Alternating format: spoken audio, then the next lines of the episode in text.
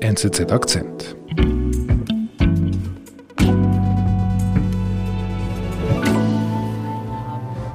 wurde der Bodeneinsatz im Gazastreifen massiv ausgebaut. Israel spricht von einer neuen Phase des Krieges. Nach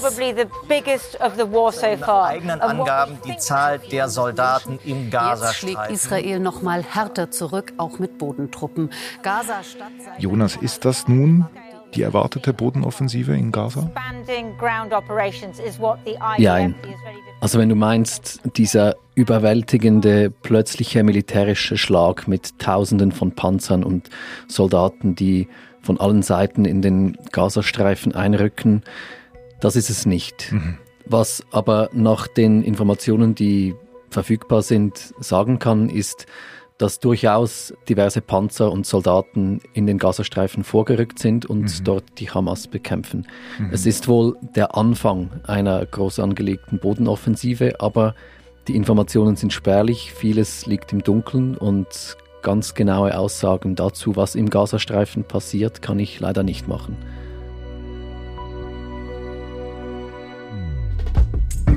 Seit dem Wochenende rückt die israelische Armee auch mit Bodentruppen immer weiter in den Gazastreifen vor. Auslandredaktor Jonas Roth ordnet die Ereignisse der letzten Tage ein. Ich bin David Vogel. Wann war denn für dich klar, so in den vergangenen Tagen, dass dieser Krieg jetzt in eine neue Phase getreten ist? Also von Klarheit zu sprechen ist immer schwierig in diesem Krieg. Ja. Ähm, wo ich etwas nervös geworden bin, war am Freitagabend. Da hat sich zuerst ein Sprecher der IDF, der israelischen Armee, gemeldet und gesagt, man werde über Nacht die Bodenaktivitäten im Gazastreifen ausweiten. Es hatte zuvor einzelne so nadelstichartige Bodenoperationen gegeben, aber die hatten sich immer gerade wieder zurückgezogen. Und diesmal schien es aber etwas anderes zu sein. Mhm. Am Freitagabend sind auch die Internet- und Telefonverbindungen in Gaza zusammengebrochen und da wurden in verschiedenen Kanälen schon Gerüchte und Spekulationen laut, jetzt könnte es losgehen. Mhm. Mhm. Dann am Samstagmorgen hat die israelische Armee ein Video und, oder mehrere Videos veröffentlicht, wo man tatsächlich sieht, da sind Dutzende Panzer und Soldaten in den Gazastreifen vorgedrungen. Man sieht sie durch eine, eine Kamera aus der Luft. Das sind so schwarz-weiße Nachtaufnahmen, die stoßen davor, bekämpfen irgendwelche Ziele. Aber auch da waren die Informationen spärlich, also bis auf diese Videos und die Statements, die von der israelischen Armee veröffentlicht wurden, hatte man keinen genauen Einblick in das Ausmaß der Kämpfe im Gazastreifen. Und dann? Am Samstag tritt dann auch Ministerpräsident Benjamin Netanyahu auf. Er hält eine Pressekonferenz ab, mhm. flankiert von seinem Kriegskabinett, mhm. seiner Einheitsregierung, die ja gebildet worden war nach dem terroristischen Angriff vom 7. Oktober. Also neben Netanyahu sitzen sein Verteidigungsminister Joachim Galland und Benny Gantz, der war vorher ein erbitterter Gegner von Netanyahu ein Oppositionspolitiker und er ist aber auch ein sehr anerkannter ehemaliger Oberbefehlshaber der israelischen Armee mhm. und wurde in diese Regierung geholt, um jetzt diesen Krieg zu führen. Mhm. Die drei Herren, die tragen alle schwarze Hemden. Genau. Und sitzen da an diesem Tisch, hinter ihnen die Israel-Flaggen. Mhm.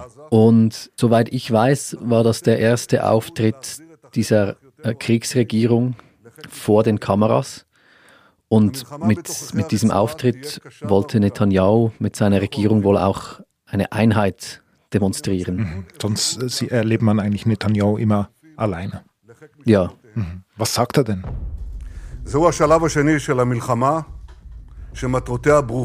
Netanyahu hat, wie schon oft seit dem 7. Oktober, eine relativ martialische Rede gehalten. Mhm. Er hat sich da konkret geäußert, dass der Krieg jetzt in eine zweite Phase getreten sei. Mhm. Und in dieser zweiten Phase seien die Ziele klar. Es gehe einerseits um die Zerstörung der Hamas, ihrer militärischen Kapazitäten und ihrer Regierung im Gazastreifen Und es gehe darum, die über 230 israelischen Geiseln im Gazastreifen zu befreien. Mhm. Netanyahu hat sein Volk auch eingeschworen auf einen langen und schweren Krieg. Das hat er explizit so gesagt. Mhm.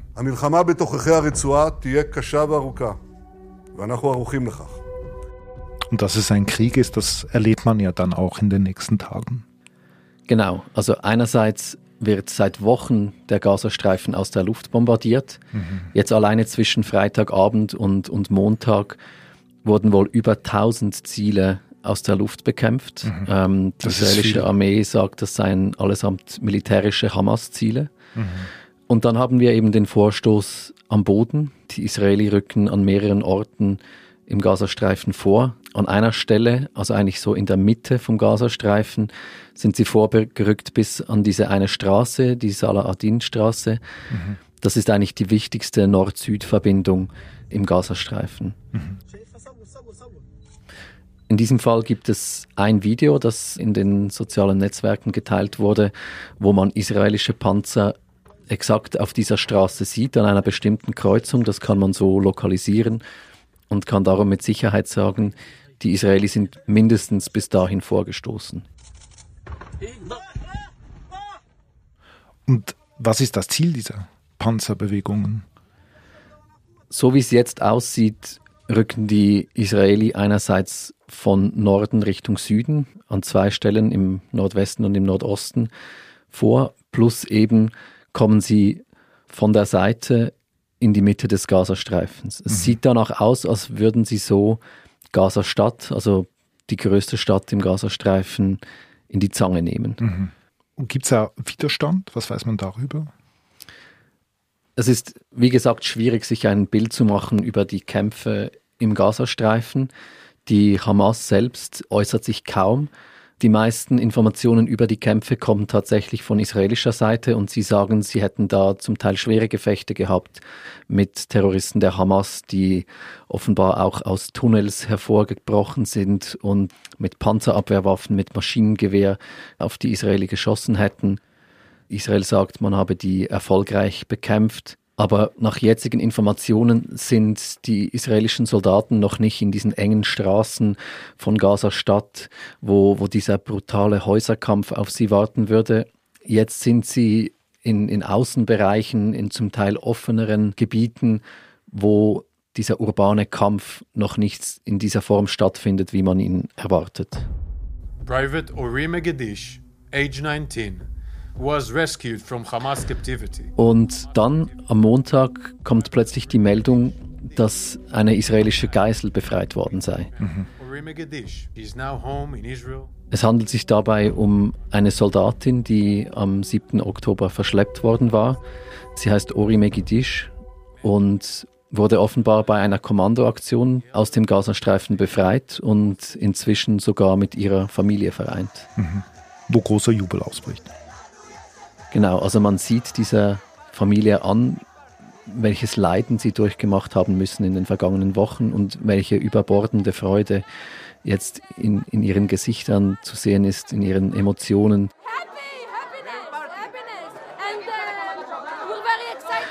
Aber viele Familien dieser Geiseln, die nach wie vor festgehalten werden, haben Angst, dass durch diese Bodenoffensive die Bemühungen zur Befreiung dieser Geiseln zunichte gemacht werden. Dass sich die Armee eigentlich mehr dann auf den, auf den Kampf gegen die Hamas konzentriert und nicht auf die Befreiung der Geiseln.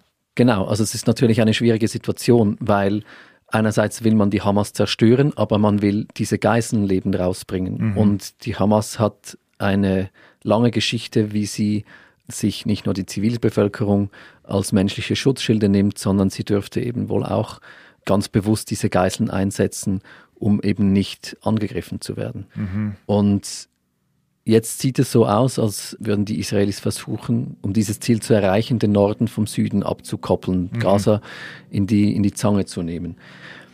Und was bekannt ist, ist, dass die Israelis seit Tagen schon die Zivilbevölkerung im Norden des Gazastreifens dazu aufrufen, sich in den Süden zu begeben. Mhm. Es sind wohl bereits Hunderttausende in den Süden gegangen, der übrigens auch nach wie vor bombardiert wird. Viele haben sich aber dieser Aufforderung widersetzt. Das sind unter anderem Spitäler, die im Norden nach wie vor funktionieren. Das sind aber auch viele Zivilisten, die sich schlicht weigern, mhm. in den Süden zu gehen. Ein Spital kann man ja auch nicht von einem Tag auf den anderen evakuieren. Genau. Mhm. Was ist denn eigentlich der Unterschied zwischen dem Norden und dem Süden? Also warum nehmen die Israelis genau die, den Norden ins Visier? Israel sagt halt, dass Gaza-Stadt, diese größte Stadt des Gazastreifens im Norden, dass dort die wichtigsten Operationsbasen der Hamas liegen. Mhm. Deshalb wollen sie wohl insbesondere dort gegen die Infrastruktur der Hamas vorgehen, wollen dort die Milizen bekämpfen, wollen die Tunnels, die unter der Stadt verlaufen, zerstören. Das dürfte jetzt das primäre Ziel in dieser Phase des Krieges sein. Mhm. Jetzt haben wir hier ja in Zürich auch mitgekriegt, es gab ja Demonstrationen auf der Straße für die Menschen, die im Gaza ja eingeschlossen sind. Überall auf der ganzen Welt gab es diese Demonstrationen. Wie kommst du jetzt an die Informationen ran und was weißt du darüber, wie es den Menschen geht in Gaza? Ja, also es gibt nach wie vor internationale Medien, die Reporter vor Ort haben. Mhm. Dazu gibt es die Hilfsorganisationen, die im Gazastreifen tätig sind und natürlich die Zivilbevölkerung, die Informationen nach außen trägt. Und dieses Bild, das sich daraus ergibt, ist wirklich eines des totalen Chaos. Mhm. Die humanitäre Situation im Gazastreifen ist katastrophal. Einerseits die Versorgung mit Wasser und Lebensmitteln, andererseits auch die medizinische Versorgung. Mhm. In den Spitälern im Gazastreifen wird mit dem Allernötigsten noch irgendwie gearbeitet. Zum Teil wird operiert im Licht der Taschenlampen, mhm. ohne Betäubungsmittel, also wirklich prekäre Verhältnisse. Und angesichts dieser schlimmen humanitären Lage steigt mittlerweile auch der internationale Druck auf Israel. Mhm. Das sind einerseits die Hilfsorganisationen, die für eine humanitäre Feuerpause plädieren, aber auch die UNO-Vollversammlung hat am Freitagabend eine Resolution beschlossen, die eine sofortige humanitäre Pause verlangt. Was darin nicht erwähnt war, war eine Verurteilung der Hamas. Und darum haben sich auch viele europäische Staaten gegen diese Resolution gestellt. Und Israel scheint zumindest teilweise diesem Druck nachgegeben zu haben. Sie haben gesagt, sie würden jetzt mehr humanitäre Lieferungen in den Gazastreifen zulassen. Sie haben unter anderem eine weitere Wasserleitung wieder eröffnet. Aber das ist noch lange nicht genug, um ein Funktionieren dieser Hilfe und eine Verbesserung der Situation im Gazastreifen zu erreichen. Was kommt denn jetzt im Gazastreifen? Es sind vor allem Lebensmittel, Wasser, vielleicht einige medizinische Güter, Kleidung. Was nicht kommt, ist Benzin. Mhm. Und Benzin wäre extrem wichtig, um zum Beispiel ein Funktionieren der Spitäler zu ermöglichen. Diese brauchen dieses Benzin, um ihre Generatoren laufen zu lassen, damit sie Licht haben im Operationssaal, damit die Geräte laufen. Aber Israel sagt kategorisch, dass sie kein Benzin liefern würden, weil auch die Hamas dieses Benzin für ihre Kriegszwecke einsetzen so. könnte. Also es ist quasi ein duales Gut. Sie brauchen Benzin, um gegen Israel kämpfen zu können, um zum Beispiel auch ihre Tunnels belüften zu können, die unter weiten Teilen des Gazastreifens verlaufen. Was ist denn jetzt zu erwarten? Also du hast ja ganz am Anfang gesagt, Benjamin Netanyahu nennt das die Phase 2. Heißt das jetzt, es kommt eine Phase 3? Also eben diese größere Eskalation oder gibt es noch irgendeine Hoffnung, dass es zu einer Deeskalation kommt? Ich finde das extrem schwierig zu sagen. Also einerseits haben wir die Tatsache, dass die Israelis eben nicht mit dieser überwältigenden militärischen Gewalt in den Gazastreifen eingefallen sind, sondern sich nach ersten Erkenntnissen auf begrenzte Bodenoperationen eingelassen haben. Mhm. Es läuft wohl sehr vieles auch im Hintergrund, zum Beispiel Verhandlungen zwischen Israel und der Hamas unter Vermittlung Katars, wo es darum geht, möglicherweise weitere Geiseln frei zu bekommen. Mhm. Wie es darum steht, ist auch nicht bekannt. Dann kommt natürlich der internationale Druck für eine humanitäre Feuerpause. Und hier hat jetzt zum Beispiel Benjamin Netanyahu sich geäußert, es komme absolut nicht in Frage, jetzt einen Waffenstillstand auszurufen, weil das eine Kapitulation vor der Hamas bedeuten würde. Mhm. Er will sie einfach zerstören, oder? Er will sie zerstören und er kann es sich wohl auch nicht leisten, dieses Ziel nicht zu erreichen. Wobei die Frage offen ist, wann sagt Israel Mission accomplished, wann haben wir die Hamas besiegt. Mhm. Natürlich kann man Tunnels und Infrastruktur zerstören, natürlich kann man diese Terroristen bekämpfen, aber die Hamas als Organisation, als Ideologie auszulöschen, das, das geht wohl nicht. Dafür ist sie zu tief in der Bevölkerung verankert. Mhm. Also es stehen uns wahrscheinlich weitere schwierige Tage bevor. Und ich habe nur die Hoffnung, dass sich die Lage für all jene, die eigentlich nichts mit all diesem am Hut haben, seien das die Zivilbevölkerung im Gazastreifen, seien das die Familien all dieser Kinder, Männer und Frauen, die aus Israel verschleppt worden waren, dass sich die Lage für die schnell verbessert.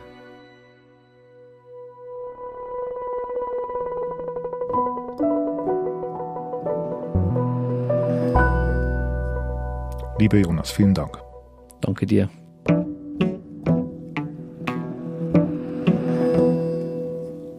Das war unser Akzent. Produzentin dieser Folge ist Marlen Oehler. Informiere dich schnell, kompakt und fokussiert über das Weltgeschehen mit unserem täglichen Newsletter, dem NZZ Briefing. Registriere dich dafür kostenlos und abonniere es unter go.nzz.ch/briefing. Ich bin David Vogel. Bis bald.